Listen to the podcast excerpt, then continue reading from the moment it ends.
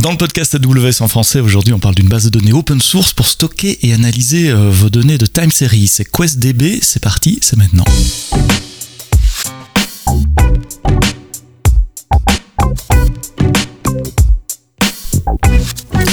Bonjour, bienvenue dans le podcast AWS en français. Merci d'être là tous les vendredis matins. Une habitude, une habitude que vous avez depuis 4 euh, ans maintenant et euh, plus de 160 épisodes. Abonnez-vous dans les applications de podcast Apple, Spotify, Deezer, Google Podcast et les autres. Comme ça, vous recevez la notification automatiquement le matin.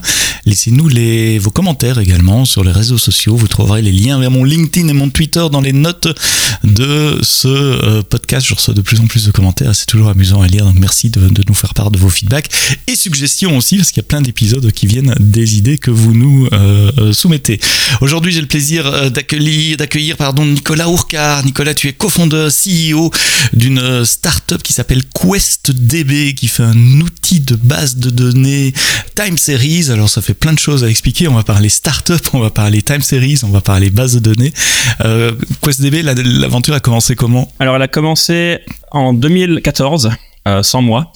Donc c'est mon, co-founder euh, Vlad qui en fait euh, bossait dans pas mal de, banques euh, en financial services mainly et qui a en fait commencé à voilà faire quelque chose de, son côté un, petit peu en, recherche pour essayer de de faire un, un, cache très très rapide en SQL dans ces environnements là donc pour réduire la complexité avec le le type de données time series. Donc ça remonte assez longtemps et puis de fil en aiguille, c'est devenu une base de données euh, full-fledged, vraiment axée sur le time series, donc euh, conçue pour euh, pour ce, type ce type de données spécifiquement. Donc évidemment, en finance de marché, où, où, là tout a commencé, mais ensuite on s'est rendu compte que c'était beaucoup plus broad en termes de d'application. Et en fait, on s'est rencontrés tous les deux dans une startup en, crypto. Donc euh, beaucoup de market data évidemment. Et, là voilà, j'ai rencontré Vlad. Euh, QuestDB était déjà implémenté pour euh, un des compo composants de, de cette startup sur sur un exchange assez haute performance. Et puis voilà, on, s'est dit let's go, commençons l'aventure. On, a vu les applications exploser en fait en IoT, euh, vraiment en application, monitoring, euh, bref, euh, sur des dashboards time series qui explosaient un peu partout, même sur du monitoring classique en fait sur de l'infrastructure et, on a vu un gap dans le marché en termes de performance et aussi de facilité d'utilisation. On s'est dit qu'il y avait une belle, belle opportunité pour, pour QuestDB voilà, à ce moment-là. Donc on, on a commencé cette aventure en 2019 et puis voilà, derrière, on est, on est passé chez YC, euh, un accélérateur aux US en 2020. Et puis là, les choses ont, voilà, ont commencé euh, beaucoup plus, beaucoup plus sérieusement. Euh, les, choses se sont, voilà, euh, plus rapidement. On, on, il y a deux angles de conversation. Hein. Je, voudrais avoir un angle sur le produit lui-même, les time series, c'est quoi, pourquoi, les use cases, etc. Et puis peut-être à la fin, on peut parler aussi d'un autre angle qui m'intéresse, c'est construire une, startup sur base de l'open source, construire du SAS, du, software as a service dans le cloud et sur AWS euh, spécifiquement. Mais quand je disais que ça explose, oui, il y a quelques mois, j'étais à la conférence FOSDEM Open Source à, Bruxelles. Vous aviez une salle tout au long de, de, des deux jours de conférence, samedi, dimanche, et c'était noir de monde. On faisait la file pour rentrer dans la salle. Les gens étaient assis dans les couloirs euh, le long des murs pour regarder euh, les talks. Donc vous avez euh, collecté, il y a un intérêt, vous avez collecté une, communauté, vous avez construit une communauté qui s'intéresse. Alors c'est quoi justement le time series? Pourquoi y a, ça intéresse autant de gens? Commençons par les bases. C'est quoi des données time series? En quoi c'est différent des données relationnelles à la papa qu'on a l'habitude de travailler? Ouais, alors une base de données de, de, ouais, avec des, des, séries chronologiques, donc time series, est, est vraiment optimisé pour traiter les, les, mesures et événements qui sont suivis et agrégés dans le temps. Donc, mm -hmm. quelles sont les propriétés de, de ces données temporelles? Euh, Donc, la première, selon moi, les volumes sont très importants. Donc, l'écriture doit vraiment supporter un throughput élevé. Mm -hmm. Est-ce qu'une base de données relationnel ne fait pas nécessairement. Exactement, voilà. Et, et aussi, ce throughput n'est pas forcément uniforme. Donc, il y a des pics qui peuvent, mm -hmm. euh, se passer. et il faut pouvoir voilà gérer ces pics qui sont pas évidents. Donc voilà, on peut penser à des événements précis qui, qui voilà qui font qui font ce type d'explosion de, de, données. typiquement, les use cases, c'est quoi? C'est la, collecte de données de capteurs dans des milieux industriels, c'est des logs de systèmes informatiques, des mesures de CPU, de mémoire, des choses comme ça? Ouais, donc c'est alors les logs pas forcément parce qu'on n'est pas très bon mhm. sur la partie texte. Euh, mhm. Par contre, oui, alors euh, sur les capteurs euh, IoT, télémétrie industrielle, absolument. Dans mhm. l'énergie renouvelable en particulier en ce moment, manufacturing, aérospatial, on a pas mal de, de fusées spatiales, etc., qui, qui utilisent QuestDB. Transport maritime, bref, c'est assez, voilà, assez plutôt industriel. Ensuite, vraiment market tick data, c'est un petit peu le monde d'où on vient aussi, donc forcément. Euh, euh ah les données financières. Exact. C'est ça? Ouais, la mhm. performance est importante dans ce milieu. Enfin, c'est là que la, time series a en fait a commencé, euh, tout simplement. Donc, séquence de prix et volume, euh, très haute fréquence pour des instruments en finance de marché, donc trading, asset management, échange financier, fintech, mhm. crypto aussi, un peu moins populaire en ce moment, mais, mais quand même mhm. assez grand marché matières premières, bref, voilà. Et puis en fait, n'importe quel dashboard euh, qui, qui, soit de type time series, donc euh, un dashboard en temps réel qui évolue au fil du temps, euh, c'est de la time series. Et il faut une latence sur la lecture qui soit très faible. Et voilà. Et donc nous, on apporte ça. Donc on arrive à marier l'écriture avec un throughput assez élevé et ensuite de donner un temps de latence très très faible pour ces lectures qui, entre autres, là, peuvent, peuvent faire des dashboards qui sont euh, sont mises à jour euh, toutes les secondes, toutes les demi-secondes, toutes les microsecondes. Bref, ça peut aller très très très très vite. Donc pour nous, c'est ça les, les, use cases majeurs. Après, ensuite, il y a du monitoring en effet d'infrastructure. Euh, il y a énormément de compétition dans ce milieu, donc c'est difficile de stand out. C'est difficile d'aller euh, d'aller vraiment rivaliser avec Prometheus, etc. Donc on n'est pas mhm. vraiment en catégorie de marché, mais par exemple les mesures de données de réseau, euh, flow, euh, etc. Ça, on est, ouais, on a, on a un pick-up assez, euh, assez significatif là-dedans. Mais oui, voilà, traquer les, mesures de, de, CPU, etc. On, pense que Prometheus fait ça très très bien. Et, et on n'est pas vraiment, on n'a pas un, voilà, on n'a pas une story sur ce marché qui nous différencie particulièrement. Donc il y a trois grandes étapes dans, dans l'analyse de time series, c'est l'acquisition à, haut volume, tu l'as dit, puis le stockage après, et puis l'exploitation des données, euh, que ce soit pour, pour des, du dashboarding ou de, l'intelligence artificielle. Peut-être on peut reprendre le, le, flux. Quelles sont les options euh, d'ingestion de données? Est-ce que vous travaillez avec d'autres systèmes comme Kafka par exemple, ou est-ce que les, les applications tapent directement dans QuestDB ça, ça marche comment? Oui, oui. Alors, euh, soit ça tape directement dans, dans QuestDB, donc on peut penser à des feed handlers euh, de market data, mhm. euh, dans, dans l'IoT, ça, oui, on, a pas mal de protocoles on the edge, pardon pour pour le, le franglais. donc qui, qui, vont directement parler à, à QuestDB. Alors on, est compatible avec Telegraph, donc mhm. ça peut voilà ça peut arriver que Telegraph soit l'intermédiaire pour d'abord collecter les données et ensuite les envoyer euh, à QuestDB. Euh, sinon, oui, Kafka, on est compatible avec Kafka. On a un adaptateur euh, qui est d'ailleurs sur la Kafka Marketplace depuis, depuis peu. Donc, ça peut, oui, ça peut arriver. les données arrivent sur Kafka, puis ensuite, elles doivent être processées très rapidement. et ensuite, vraiment stockées sur long terme. Donc, c'est ça le, le truc intéressant. QuestDB peut faire du processing très vite mais on est aussi vraiment une base de données pour le long terme. Donc on peut laisser les données euh, sur sur le très long terme. Et c'est ça qui est intéressant en time series, c'est qu'on veut vraiment garder tout l'historique. On veut pas euh, voilà faire 2 deux, minutes de processing et ensuite perdre la data ou l'envoyer autre part. On veut tout garder pour ensuite pouvoir vraiment faire des analyses sur le temps euh, qui peut être très longue et donner la possibilité aux gens de voilà de, tout garder sur la sur sur un même un même disque, donc d'où les, potentiellement l'angle call storage qu'on est en train de, développer qui sera super intéressant parce que sinon les coûts explosent en effet.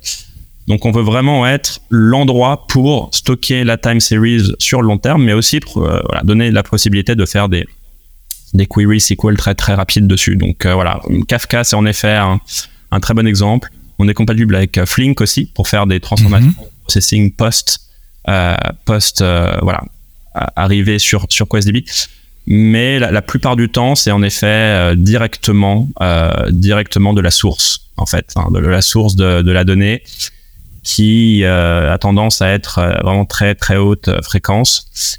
Et pour pouvoir tout capter sans, sans perdre de la data entre voilà entre la source et, et QuestDB, ça a tendance à arriver directement.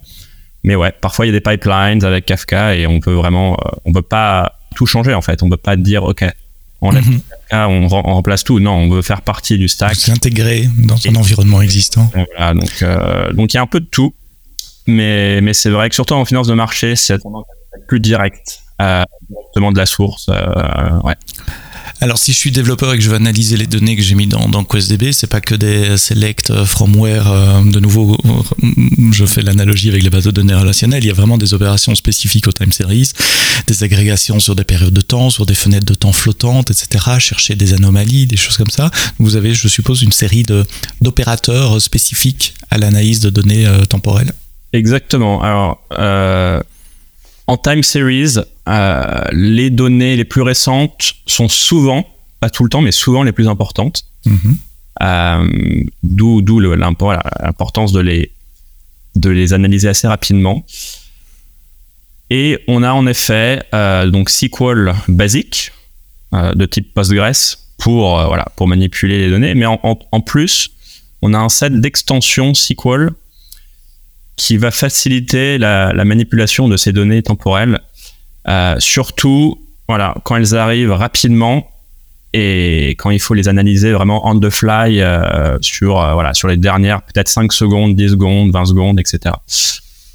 Donc, en effet, on a des, on a des, on appelle ça des SQL Extensions Time Series pour aller faire, par exemple, les intervalles de temps de manière un peu plus élégante que, qu'un, qu'un Postgres classique. Euh, du downsampling aussi. Trouver la, la, valeur la plus récente du dataset avec un keyword. Tu vois, donc au lieu d'aller faire une query qui est assez longue, compliquée, qui peut-être va te voilà va t'amener à la même réponse, euh, de faire un keyword, euh, donc latest on pour trouver la, la plus la, le data la data la plus récente par exemple, sample by pour faire du downsampling de data c'est-à-dire euh, que tu peux toi-même choisir donc par exemple, faire une agrégation toutes les 10 secondes sur ton dataset.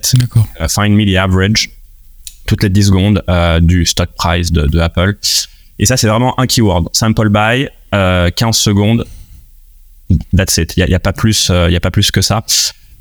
Et puis voilà, d'aller faire, euh, d'aller faire des recherches sur des fenêtres avec un opérateur qu'on appelle in. Donc in. Après, on met juin 2020 et voilà, automatiquement, on va, on va aller trouver la data dans cet, cet intervalle de temps. Ensuite, on a des trucs, hein, voilà, un petit peu, un petit peu plus poussés.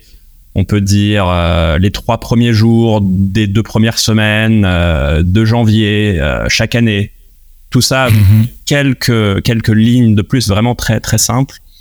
Et donc en fait, c'est vraiment pour la facilité d'utilisation en fin de compte, parce que voilà, tu, tu arrives à manipuler ce, ce genre de données sur le temps beaucoup plus facilement et la performance est ultra optimisée sur ce type de queries aussi. Donc, c'est ce que euh, j'allais dire. Deux angles euh, ensemble en fait. C'est ce que j'allais dire. Facilité d'utilisation d'un côté, performance de l'autre. Alors performance, ça marche comment euh, sous le capot C'est open source? Vous êtes parti de rien, je pense. C'est pas tous les jours qu'on crée un nouveau engin, un stockage de, de, de, de données from scratch.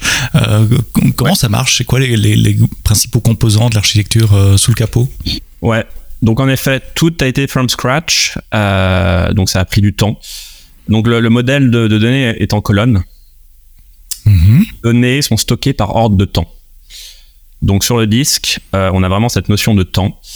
Et c'est un modèle append only. Euh, donc on, en time series, on s'intéresse vraiment à tout l'historique euh, des données. On veut pas. On va pas modifier des données dans le passé, oui. C'est mm-hmm. 5 minutes. Maintenant, on a supporté les updates parce que parfois il y a des voilà, il y a des erreurs en fait sur les, les données qui veulent être rectifiées mais c'est plutôt fait de temps en temps plutôt que euh, vraiment euh, voilà mm-hmm. en permanence. Et voilà, on a des partitions par intervalle de temps. Donc on a chaque colonne qui a son fichier mappé en mémoire et ces colonnes peuvent être partitionnées en intervalle de temps.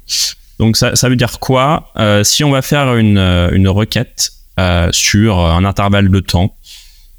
Disons, il y a, allez hop, il y a, il y a un an, euh, un an et, et cinq mois, et qu'on a partitionné euh, ces, euh, cette data euh, par, par semaine. Si on va vraiment rechercher ces deux semaines spécifiques dans le passé, seulement ces deux partitions et les colonnes spécifiques qu'on veut rechercher vont être liftées en mémoire. Et donc, si tu veux, ça réduit vraiment le, le volume de données en mémoire pour chaque requête. Donc, on est très smart sur voilà l'optimisation euh, pour pour aller faire ces requêtes là. Et donc, au lieu de tout mettre en mémoire un peu à la à la Postgres d'un coup, on va être très sélectif. Bah, Et, et ça, ça nous, voilà, ce sera facile pour nous vu que toute la data est ordonnée euh, par le temps Mmh, Par le temps. nativement. Voilà. Donc ça c'est le premier premier euh, premier concept qui nous permet euh, d'avoir des, des performances très très sympas sur le côté lecture. Et le deuxième composant, c'est l'optimisation pour les CPU modernes. Donc on a une structure de données linéaire qui permet entre autres le support des instructions SIMD des processeurs. Euh, en fait, SIMD c'est des instructions parallèles des agrégations de plusieurs variables à la fois. Euh, Peut-être pas rentrer dans les détails parce que ça peut ça peut devenir assez. Tu vas nous perdre là. Mais en gros, euh, voilà, ça permet de d'extraire les performances de, de ces de ces instructions euh, AVX12, euh, 512, etc. des euh, des CPU Intel, euh, AMD assez récents. Et en fait, voilà, on va être très très près du hardware du, du coup, et les choses vont aller beaucoup plus vite vu qu'on peut faire ces opérations. Et euh, une euh, une euh, enfin une chose intéressante de ce point de vue, c'est qu'on n'a pas forcément besoin d'index pour ordonner les données. Parce que le scan brut est tellement performant à la base. Donc, on, a des on, a, on a des index sur un type de, de colonne, mais en, en vrai, on n'en a pas forcément besoin. Et donc, du coup, on n'a pas les coûts pour mettre à jour ces index euh, sur le temps qui peuvent être très très coûteux sur euh, l'écriture. Donc ça, c'est le deuxième concept. Et peut-être le, troisième, c'est l'exécution en parallèle. On arrive vraiment bien à bénéficier de tous les cœurs d'une machine. L'écriture est concurrente avec différentes interfaces. Euh, en gros, on a un thread par connexion. Et l'écriture et la lecture sont lock-free. Donc, on n'a pas de contention entre les threads. Euh, et puis, chaque thread a tendance à être vraiment actif, pas être euh, voilà, dans son coin à attendre qu'un autre thread ait fini de faire quelque chose pour ensuite aller euh, faire lui-même quel, quelque, chose. Donc, on a une optimisation sur ces threads qui est, assez, qui est assez poussée. Et donc, on arrive à scaler la performance en augmentant le nombre de cœurs sur une machine. Donc, euh, vraiment verticalement sur une machine, le, scaling est assez important. Donc, on voit ça sur nos benchmarks. Euh, le throughput en écriture augmente radicalement quand on passe de 2 à 4 à 8 à 16 et potentiellement à 32 ou plus cœurs. Alors qu'en effet, pour d'autres technologies, c'est plus facile de plafonner euh, vers les 8 cœurs ou, ou même 4. Euh, donc c'est ça aussi la différence. Ça permet de, de mieux exploiter le hardware moderne et toutes les possibilités que voilà que, que ces serveurs euh, peuvent apporter de, de, nos jours. Donc ce sont ces décisions de design qui vous, ont, qui vous permettent d'avoir euh, ce, ce, scaling assez, assez linéaire sur une machine, ouais. sur plusieurs machines également. C'est possible d'avoir un cluster avec du stockage partagé Alors, pas aujourd'hui, okay. mais ça arrive euh, bientôt. Donc euh, en termes de, de, roadmap, on est en train de finaliser HA, Availability. Donc ça fait vraiment pour un pas pour un côté performance, mais c'est plutôt pour la disponibilité alors. Pour la disponibilité. Que, que, que pour le throughput. L'autre euh, serveur va, va pick up et se lancer automatiquement. Et derrière, on veut arriver à un modèle de distributed write, donc écriture distribuée, où on va commencer à écrire euh, sur différentes machines en même temps, afin d'avoir un cluster et faire du sharding de, de la data. On n'y est pas encore euh, tout de suite, ça prend du temps. Le fait étant qu'on a commencé from scratch, donc euh, tout fait à la mano euh, in-house, donc c'est c'est assez euh, time consuming, mais on pense qu'on a quand même les bonnes bases pour créer quelque chose de vraiment intéressant sur le, sur le niveau performance. Ouais. Et tout se fait en open source, vous êtes sur un, repo GitHub, je suppose. Euh, juste par curiosité, quel langage de programmation a été choisi au début Alors, ça c'est un autre, euh, voilà, c'est un autre sujet qui, euh, qui a tendance à créer des discussions intéressantes. Des discussions. sur Hacker News, Reddit et compagnie. Donc, on a commencé en Java, mm-hmm. mais c'est pas un Java traditionnel entre guillemets. Il n'y a pas d'allocation faite par la JVM. Donc on peut pas utiliser les, librairies standards Java en fait, mhm. ni les structures de données Java. Donc tout a été réimplémenté, customisé pour QuestDB. Wow. Java. Donc il n'y a, pas de voilà, il a pas de garbage collection, euh, etc. Euh, et pourquoi Java? Parce que euh, l'environnement dans lequel Vlad était à l'époque, donc en finance, mhm. voilà, high frequency trading, etc. C'est très Java. Et dans ce milieu, en fait, on pousse Java à la limite de ce que mhm. Java peut offrir. Et on a un niveau de performance qui, qui vraiment s'aligne sur du C++. Euh, en fait, euh, ouais, même si c'est pas forcément évident euh, à, faire, mais, mais c'est ouais, possible. Alors ensuite, on a rajouté une couche de C++ par contre. Donc tu vois, c'est fonction d'agrégation en parallèle, SIMD, dont on parlait. Ces algorithmes de tri, ça c'est du C++ et potentiellement ça sera du Rust dans le futur, bah ouais, on va commencer à s'aligner sur un modèle Arrow, euh, etc. Mais bon, pour l'instant, c'est du C++. Et voilà. Et en fait, on a Java qui va call C++. Qui appelle les, librairies C++ pour les aspects euh, multiprocessing et te prendre avantage d'instruction set au niveau des, des processeurs euh, euh, physiques présents sur, sur la machine. si tu as convaincu les, et tu m'as convaincu les développeurs, les architectes qui nous écoutent, si je veux commencer, je commence avec le, produit open source, je suppose, je vais sur, sur Git et je, je télécharge QuestDB, puis je peux commencer sur un laptop. Ouais, ouais, exact. Ouais, ouais, Mais alors, la, chose intéressante, c'est qu'il n'y a pas de dépendance dans la code base, vu qu'on a tout fait. Vous avez tout fait Donc, il n'y a pas de, de Postgres, euh, tu vois, installé. Donc, voilà, on a, on a une image de cœur, on a les binaries. Euh, bon, enfin, on peut, voilà, avec ou sans la, la JVM, euh, on, peut, on peut commencer assez rapidement. Et on a, on a vraiment fait un, un gros boulot pour la simplicité d'utilisation. Donc, on a une console SQL euh, qui permet de faire des requêtes en SQL, de visualiser la data. Et j'ai tendance à penser que c'est un peu plus sexy que la plupart des, des offerings que je vois, qui ont tendance à être un petit peu, un petit peu euh, traditionnel dans l'UI, un peu pas boring, mais manque un petit traditionnel. Euh, tu vois, on dirait que ça n'a pas été touché depuis assez longtemps. Nous, on essaye de, de rendre ça visuellement un peu plus attractif, euh, sans non plus, euh, voilà, sans non plus partir sur des choses complètement euh, délirantes, mais mais voilà, un peu plus, un peu plus sympa. Alors, on n'a pas vraiment de partie visualisation, pardon. Donc, on va vraiment se plugger sur des, des produits qui excellent là-dedans, comme du Grafana, par exemple, euh, parce qu'on a un Postgres euh, Wire protocole, en fait, donc qui est compatible avec des outils comme comme Grafana, qui est de loin le, ouais, le le plugin le plus populaire pour, pour QuestDB. Et par ailleurs Kafka, etc. Donc ça, c'est ouais, c'est pour commencer. Alors, il y a un truc à peut-être à, dire là-dessus. Donc, on a le PostgreSQL Protocol, qui est vraiment pour la partie euh, lecture. On peut insérer des données avec ça aussi, mais ça va être plus lent parce que voilà, Postgres, c'est un monde de transactions, c'est pas vrai. Oui, c'est pas, pas les mêmes cas d'utilisation, ça n'a pas été conçu pour la même chose et pour les mêmes volumes.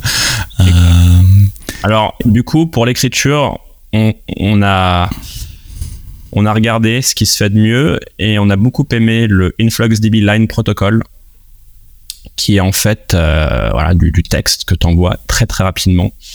Il euh, n'y a pas vraiment un concept de, transaction, c'est du streaming quoi. C'est tu, toute la data est, est, streamée et ensuite QuestDB s'occupe du reste. Et on a réussi à le rendre plus performant en, en, le faisant en TCP au lieu de le faire en HTTP. Donc les performances sont voilà sont beaucoup plus euh, plus importantes et de, et, de, de, ce départ-là, on a commencé aussi à l'améliorer et à le rendre un peu plus flexible et, et intéressant. Donc du coup, en fait, t'as pas t'as pas une notion de, de schema forcément. à, établir. Donc on a des modèles, voilà, on a des, des tables de type relationnel. Mais si tu envoies de la data euh, par ce InfluxDB Line Protocol, t'as pas besoin de spécifier de, de, schéma en avance. Et tu peux envoyer des nouvelles colonnes on the fly et on va pouvoir les, voilà, les ajouter sans trop de problèmes. Donc, Donc extrêmement flexible pour. Ouais, exact. Qu'en fait, les gens en time series ont besoin parce que si tu es trop euh, braqué sur un modèle relationnel, euh, ça va apporter des complications. Vu que voilà, la data arrive très vite et il faut, euh, il faut pouvoir être un peu plus flexible. Donc, ouais, c'est ça pour commencer. Alors, tu as mentionné InfluxDB, c'est un domaine assez compétitif, hein, le monde de la time series depuis 2-3 ans. Il y, a, il y a plusieurs services qui sont là. Comment, comment tu différencies QuestDB si tu dois dire, tiens, on est différent des autres parce que. Ouais. Alors, vraiment, de 1, la performance. Euh, donc, euh, on a tout fait en pensant à la time series. Donc, le storage engine a été vraiment conçu d'une euh, d'une façon pour manipuler le plus le mieux possible de la time series. Donc là, là, on va se différencier d'un TimescaleDB par exemple, qui a été fait sur du Postgres. Mm-hmm. Et donc forcément, il y a des limitations qui sont inhérentes à Postgres derrière. Et InfluxDB, pareil, ils ont, bah, ils ont fait un, un produit sur, sur 7-8 ans qui s'est révélé être assez problématique sur des volumes de données importants. Donc ce fameux cardinality euh, problème, qui est d'ailleurs sur leur documentation, enfin rien de, rien de nouveau. Donc nous, on va vraiment voilà, apporter ce niveau de performance qui, on pense, déjà euh, répond aux problématiques du présent sur des volumes importants, mais aussi du futur parce que voilà, on voit ce type de données euh, croître de plus en plus. Des, des organisations qui, qui, veulent vraiment exploiter plus de leur data qui est générée. Je pense que seulement 20-30% de la data est, exploitée euh, dans le monde euh, de l'industrie en ce moment, ce qui est, ce qui est dommage. Et donc voilà, on veut vraiment se positionner sur le long terme pour, pour offrir cette performance qui, à notre avis, fera la différence aussi sur une question de, de coût en fait, parce que euh, le, la philosophie de QuestDB, c'est de rendre la performance accessible à tous sur du hardware qui soit pas forcément du hardware euh, délirant en termes de, tu vois, de, de cluster avec 60 serveurs, euh, 96 euh, cœurs, etc. Donc nous, avec une instance cloud assez basique, AWS par exemple, on va, on va vraiment essayer d'extraire le maximum de performance pour contrôler les coûts et offrir une, une, une, une, expérience euh, pour les utilisateurs qui soit satisfaisante et pour pouvoir, euh, voilà, pour pouvoir euh, insérer de la, de la time series très rapidement et voir ce qui est possible avec SQL. Alors ça fait une, bonne transition sur l'étape suivante, c'est ok on a parlé de euh, développement local sur le laptop, euh, prise de connaissances, mais quand il s'agit de déployer, euh, quelles sont les, architectures que tu vois chez, chez, chez vos clients, on-prem, cloud, on va parler un peu plus cloud évidemment puisque c'est le podcast AWS, mais je suppose qu'il y a de, l'on-prem aussi, c'est quoi la topologie typique de vos clients? Ouais, alors de plus en plus cloud, c'est vrai que, que le cloud est vraiment partout de nos jours.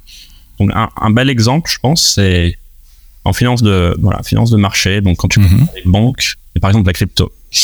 Donc c'est vrai que les certaines banques ont, ont encore beaucoup de on-prem surtout sur la market data qui est très euh, latency sensitive où là on a vraiment des produits euh, un peu plus old school euh, que que de la time series open source. Donc des choses comme KDB par exemple qui est, qui est pas forcément très connu pas très grand public mais qui, qui est là depuis très très longtemps pour la finance euh, et la F1, je pense. Donc là, là c'est encore on-prem, mais sur des industries euh, plus euh, récentes. Type, mhm. tout est sur le cloud.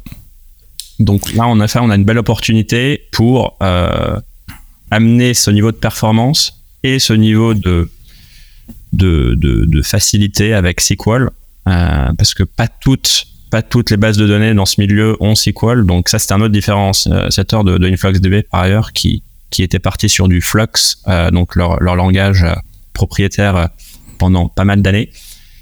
Euh, voilà, et donc le, le cloud est vraiment euh, dominant sur nos, nos, use cases. Après, c'est vrai qu'en industrie, IoT, etc., il y a toujours un mix. Donc, une tradition de, ouais, de déployer soi-même on the edge, donc vraiment près du près du hardware. Euh, ça peut être un, device, euh, ça peut être euh, voilà une voiture connectée, bref une une, batterie, etc. Et ensuite la collection centralisée de toute cette donnée se fait dans le cloud. Donc tu as un peu un transfert de on-prem à cloud. Donc on pense qu'il est quand même intéressant de voilà d'avoir les, les deux les deux possibilités sur notre produit. Donc voilà tu peux tu peux déployer ça sur le cloud, sur du on-prem, ARM, etc. Enfin on est on, on peut vraiment être mis partout. Et, dans, dans le cloud, je suppose qu'il y a encore deux options. Il y a le self-manage, je démarre mon instance EC2, j'installe tout moi-même comme je le ferais dans un data center classique. Et puis vous avez une offre euh, managée également, une offre euh, SaaS comme on dit. Donc en quelques clics, je peux démarrer un environnement entièrement managé avec euh, QuestDB. Voilà, c'est l'idée. Et maintenant, en fait, on commence vraiment à, à implémenter des, des features qui soient cloud spécifiques. Donc, pour Par exemple, prouver la valeur du produit cloud par rapport euh, au euh, produit open source, ce qui est Mhm. important. Donc, par exemple, cette partie cold storage dont on parlait. Mhm. Donc, aujourd'hui, au jour d'aujourd'hui, tu es limité à, si tu prends euh, un serveur AWS avec nous, à 16 euh, terabytes. Donc, euh, 16 terabytes. Mhm. euh, ce qui est la limite de l'IBS volume. Ce qui est important, mais euh, limitant pour des workloads vraiment euh, énormes. Donc, on a déjà eu du feedback là-dessus. Euh, donc, en fait, on veut vraiment voilà, dépasser cette limite et intégrer du cold storage euh, pour pouvoir euh, découpler vraiment le, le compute et, et le storage, ce qui est crucial de nos jours, surtout sur la partie coût, parce que mettre 16 euh, Oui, terabytes un, à la fin du mois, ça douille. Ouais. Voilà. Donc, en fait, l'idée qu'on a est la suivante d'apporter euh, l'élément cold storage avec un format en euh, parquet. Sur S3 alors? Ouais, sur euh, S3 exactement. Et en fait, euh, donc nous on est vraiment sur la voilà, tout est basé sur le temps. Donc on a des partitions de temps. Donc d'avoir des espèces de, de règles prédéfinies qu'on peut faire en SQL et de dire ok, toutes les partitions qui sont plus anciennes de juin voilà Mhm. 2022 On les déplace. sur sur S3 automatiquement nous on va faire tout le processing euh, qui pour le pour le moment est possible en, manuellement. On peut detach des partitions et les réattacher ensuite et les mettre sur S3 ou d'autres cold storage mais c'est très manuel pas forcément évident alors que là tout sera automatisé. Et ensuite si on veut aller faire une lecture sur cette data qui est sur S3 nous en fait on va réattacher cette data in the background la mettre sur du hot storage Storage. pour qu'elle soit euh, ensuite euh, voilà euh, pour qu'elle puisse être lire plus rapidement. On est quand même dans un monde sur la time series de performance. On pense que qu'offrir la voilà le hot storage est quand même important pour faire ce processing en, en- en temps réel de la donnée qui arrive très très vite, des anomalies par exemple, etc. Il faut que ça soit vu tout de suite. Donc aller euh, faire le querying directement sur S3, on pense que c'est pas forcément la solution dans notre euh, voilà dans notre espace. Ça peut être vraiment le, cas pour d'autres, mais pour le time series, c'est à notre avis moins moins évident. Donc voilà, il y aura toute cette bascule en fait entre le cold et le hot storage qui va être fait euh, sous le capot. Donc ça c'est une des voilà une des features qui est évidemment très intéressante pour pour nos utilisateurs, qui sera cloud spécifique et aussi potentiellement enterprise. Euh, si on veut faire tourner ça voilà sur euh, sur une version qui soit pas managée. Mhm. Donc, euh, Et ouais. je reviens à votre version managée. Comment, comment je la trouve C'est dans Marketplace, je suppose. Je cherche QuestDB et puis je lance euh, clic-clic et, et ça y est, ça construit l'environnement pour moi. C'est, ça le déploie pour moi. Alors oui, euh, en- au jour d'aujourd'hui, non, mais Ok, podcast sera distribué, oui. d'accord. Donc je vais dire oui. Euh, ouais, on sera sur la marketplace très très bientôt. En fait, on est on est en train d'aller euh, voilà euh, GA dans en ce moment. Donc là, on était en private preview jusqu'au jour d'aujourd'hui. Donc tout tournait, on a des, on a des customers etc. Mais c'était c'était vraiment on avait limité en fait le nombre d'utilisateurs pendant une période de, de six mois. Et là, on va voilà public GA pour pour tout le monde. Donc euh, self-serve. Donc soit par le par le site directement, soit par la marketplace en effet de- d'AWS. Ouais. C'est assez simple. C'est vrai qu'il faut dire que le podcast est enregistré plusieurs semaines, plusieurs mois même parfois à l'avance de la diffusion, donc c'est bien de faire la différence entre euh, aujourd'hui quand on enregistre finalement, ce qui est pas très important, et puis quand le podcast sera écouté. Donc oui, disponible sur la marketplace euh, AWS. Euh, et la marketplace, si je ne me trompe pas, ça déploie dans l'environnement du client, hein, donc c'est le compte AWS du client, c'est pas un service qui tourne dans votre compte. Alors au jour d'aujourd'hui, euh, si c'est chez nous, donc c'est vraiment euh, ouais, c'est managed euh, et ça tourne euh, ça tourne chez nous. Ensuite, on va ramener cette conception de bring around cloud. Je pense que c'est ça dont tu Mhm. dont tu faisais allusion. Où en effet, c'est dans l'infrastructure des, des clients. On n'a pas ça tout de suite. Faut qu'on développe ça juste après la, la release officielle de QuestDB Cloud. Donc ça, ça viendra peut-être pas, euh, ouais, peut-être pas prêt quand ce podcast sera distribué, mais euh, clairement, voilà, dans les dans les prochains mois, on on y sera. Ça veut dire que le produit va évoluer différemment aussi dans sa version cloud et sa version open source qu'on peut installer euh, soi-même? Ça fait partie du business model ou c'est drivé par des, des contraintes techniques ou les deux?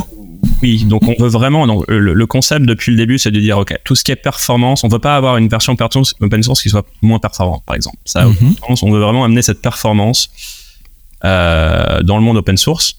Et c'était vraiment, en fait, c'était l'idée euh, qui nous a amené à faire QuasDB au début, parce que ok, il y avait cette base de données très performante qui s'appelait KDB en finance de marché qui coûte un bras, euh, très complexe avec un langage homemade qui, qui en effet pas, facile à comprendre. Et donc on s'est dit, ok, on veut ramener ce type de performance pour, pour tout le monde en open source, donc ça ne changera jamais. Il y aura jamais un pic de performance sur la version cloud par rapport à la version open source. Mais en effet, en termes de fonctionnalité, de features, euh, qui rend la ville un peu plus facile, vie, pardon, un peu plus facile aux développeurs, surtout dans un environnement de, de production, dans, dans des grosses boîtes, etc. Là, en effet, la version cloud fera, fera, fera beaucoup de sens. Et en effet, pour nous, c'est important parce que en termes de monétisation, en open source, c'est pas évident. Mhm. On a beaucoup de, ouais, beaucoup de- d'entreprises même euh, très larges qui utilisent la version open source et qui sont très contents parce qu'elle est, elle est, elle est bien. Euh, on a beaucoup bossé dessus. Et euh, pour démontrer la valeur en fait du produit payant, donc cloud euh, en, particulier, il faut vraiment, voilà, arriver à démontrer cet ajout de valeur par rapport à la version open source qu'ils ont déjà en production qui est gratuite au jour d'aujourd'hui. Donc c'est c'est un peu le challenge pour les pour les startups open source d'une certaine façon. On est en compétition avec nous-mêmes parfois. Donc euh, on peut être dans des boîtes incroyables euh, et faire des workloads euh, impressionnants, mais c'est plus ou moins gratuit. Alors évidemment il y a parfois des supports, mais bon, euh, c'est la version open source. Et donc nous on veut vraiment démontrer que le cloud apporte cette valeur en plus et que ça vaille le coup d'aller euh, d'aller payer pour un offering euh, cloud qui simplifie la vie euh, aux gens. Donc euh, voilà, ça c'est le c'est l'enjeu pour nous dans les dans les prochains mois. Il y a un elephant in the room et je crois que beaucoup d'auditeurs m'en voudraient si je pose pas la question. Il y a aussi beaucoup de projets open source qui ont peur euh, du cloud parce qu'il y a cette vision qu'Amazon parfois et d'autres d'ailleurs, c'est pas qu'Amazon, utilisent des produits open source pour les après les revendre à leurs clients, ce qui n'est pas correct. On peut on revend l'infrastructure, le management de l'infrastructure, j'arrête pas de le répéter. Mais c'est presque une question philosophique, mais comme, comment vous voyez les choses chez, chez QuestDB par rapport à ce point-là? Ouais, donc c'est en effet un, problème. Euh, bon, on a vu ça euh, sur euh, des bases de données qui ont été développées en open source sur la sur le très long terme et en fait qui avaient tout en open source. Et là, en effet, bah oui, si, si Amazon ou d'autres cloud providers prennent le produit et le distribuent, c'est compliqué de se défendre vis-à-vis de ça. Même si je pense que en fait ça augmente la distribution en fin de compte, donc c'est pas forcément que négatif. Euh, Oui, ça fait plus d'utilisateurs, plus de communautés, plus de questions sur Stack Overflow. Ça rend le produit aussi plus attirant pour les développeurs, comme la communauté est plus grande. C'est vrai, c'est vrai. Après, bon, il y a quand même eu des, des fights assez euh, importantes avec, euh, avec des compagnies qui, euh, Ouais. qui en effet, bah, perdent une, ouais, des, des revenus, donc forcément sont, euh, voilà, sont, se sont lancés sur des nouvelles licences pour se protéger de ce Mhm. type de, de choses. Après, nous, on voit la chose un peu différemment. On se dit, si on arrive à différencier open source et closed source de façon suffisante, euh, ça, devrait, ça devrait nous protéger de, de ce point de vue. On n'est pas forcément parano sur le fait que euh, voilà, AWS prenne notre, notre offering et, et le mette sur le cloud. Je pense que pour nous, euh, au jour d'aujourd'hui, ça serait même ouais, un net positif sur le côté distribution, sur le côté adoption, qui reste quand même le plus important pour une base de données. C'est de devenir le standard en fait hein, sur sur bah, pour nous time series analytics. Donc à la limite, nous ça nous ça nous poserait pas vraiment de problème. Ensuite, oui, quand, quand on devient une boîte énorme, euh, listée en bourse, et que les, les marges deviennent cruciales, et que la, la, part de marché, oui, est importante, mais les revenus et les profits aussi, c'est vrai que ça devient une question. Compliqué. Mais je pense que, euh, voilà, si AWS ou d'autres cloud providers prenaient QuestDB open source au jour d'aujourd'hui pour le distribuer sur le cloud, euh, il y aurait quand même pas mal de boulot à faire. Euh, parce qu'on n'est pas encore fully distribué, il n'y a pas de clustering, il y a pas mal de features qu'on veut garder close source. Et donc, il y a quand même un, know-how assez important pour, à mon avis, avoir une version qui soit vraiment enterprise ready euh, pour, euh, voilà, pour, euh, pour, pour Amazon. Même si, en effet, on a pas mal de, de, de boîtes assez énormes qui utilisent la version open source. Donc, peut-être, voilà, peut-être que, peut-être que nous en fin de compte, mais hum, voilà, nous on, on voit ça comme ça. C'est intéressant d'avoir ton point de vue euh, fondateur de, de start-up basé sur de l'open source sur ce point-là. Un exemple que je donne souvent, c'est celui de MongoDB qui continue de grandir et qui se porte très très bien malgré l'offre managée euh, d'AWS. Et, euh, et, même depuis le, le, lancement de cette offre managée, on voit MongoDB qui continue de, de, de, grandir et de prendre des parts de marché. Oui, oui, non, absolument, absolument. Je pense que ça devient peut-être plus une question existentielle vraiment euh, quand, euh, quand la boîte commence à devenir plus très très grosse, plus d'un, mm -hmm. deux ou trois. Là, en effet, il y a, y a, des considérations bah, au-delà de la, de la part de marché. Mais oui, c'est vrai que Mongo se porte bien. Après, je pense que Mongo a quand même changé la, la licence aussi. Donc, euh, on, on, on, part vraiment sur des licences qui sont même plus open source en fait. Donc, ça, c'est même philosophique. Est-ce que euh, ce, voilà, est-ce qu'Elastic et bah, MongoDB etc. sont vraiment open source, open source ou pas? Ça c'est ouais peut-être euh... je rentre pas dans ce débat là pas maintenant. Euh, je vais me faire insulter sur Twitter euh, sinon, sinon euh, nous c'est plutôt les VC qui nous posent la question mm -hmm. en vrai c'est les VC qui vont nous, nous, nous poser ces questions là parfois ils sont assez préoccupés. Parfois ils comprennent euh, notre démarche. Et ils comprennent aussi que peut-être trop penser à ce type de problématique à ce stade-là. Ça vous éloigne du produit. Voilà, la meilleure mm -hmm. faire. Là, là, on est vraiment focus sur l'adoption. Euh, on veut vraiment que les développeurs puissent trouver de la valeur sur notre produit, qu'on arrive à résoudre les problèmes de, de ces développeurs sur des thématiques euh, time series. Et je pense que ça, vraiment, c'est l'important. Euh, ensuite, évidemment, voilà, ce, ce, genre de truc. Peut-être, peut-être qu'on refera euh, dans 5 ans, dans 10 ans, et, on verra un peu où j'en suis, mais, mais ouais, au jour d'aujourd'hui, c'est pas vraiment là, complètement euh, number one. Et tu m'offres la transition vers ma dernière question. Si tu parles dans 10 ans, euh, donc quelles sont les, les, grandes évolutions que tu vois à moyen, à long terme sur, sur QuestDB ou sur le monde de la time series en général? Ouais. Alors, tu as déjà parlé de, du très court terme, enfin, qui est même le présent, qui est euh, la mise à disposition de QuestDB en service managé dans le cloud. Mais com comment tu vois l'évolution? Quelles, quelles sont les choses que vos clients vous demandent? Ouais, donc bah, le local storage, ça c'est mm -hmm. le truc. Euh, HA, euh, évidemment. Mm -hmm. La haute disponibilité tickbox quoi. Il y a, il, y a des, il y a des boîtes qui veulent vraiment nous mettre en prod et qui en fait attendent. Ils peuvent pas à cause de ça. Parce mmh. qu'il faut, il faut, euh, voilà, il faut, il faut avoir shape, c'est comme ça. Donc malheureusement, euh, voilà, ça c'est le truc absolument essentiel pour nous à, euh, à faire. Ensuite, l'écriture distribuée pour avoir vraiment des, des, vrais clusters. Donc ça, ça sera pour des, pour des, pour des workloads extrêmement importants. Parce que déjà, on peut, on peut faire euh, 4 millions euh, de lignes par seconde sur un serveur avec moins de, je crois, 16, 16 cœurs au jour d'aujourd'hui sur une machine AWS qu'on avait, qu'on avait benché. Donc, voilà, pour, pour arriver à justifier plusieurs euh, instants en même temps, vraiment. faut déjà des gros flux. Je pense qu'il y a quand même, je pense que justement, ça va augmenter dans le futur la data ne, fait qu'augmenter, donc il y aura plus de, besoins de ce point de vue. Donc voilà, c'est aussi pour le futur qu'on qu veut être prêt. Et ensuite, il y a un truc assez, intéressant. On a pas mal d'acteurs, alors euh, dans toutes les industries, beaucoup en euh, finance pour pour euh, euh, ouais pardon, beaucoup en finance de marché, crypto, etc. qui se sentent et en data science aussi, pardon, vraiment data science qui font du machine learning, AI, etc., qui se sentent limités par SQL. Ils, nous disent, ok, SQL c'est très cool, mais on aimerait faire plus, on aimerait avoir plus d'expression, on aimerait faire des UD, UDF, User Defined Functions. Et en fait, ça, c'est une part de marché qui est habituée à faire du Python, euh, à faire, à utiliser des frameworks comme Pandas, etc.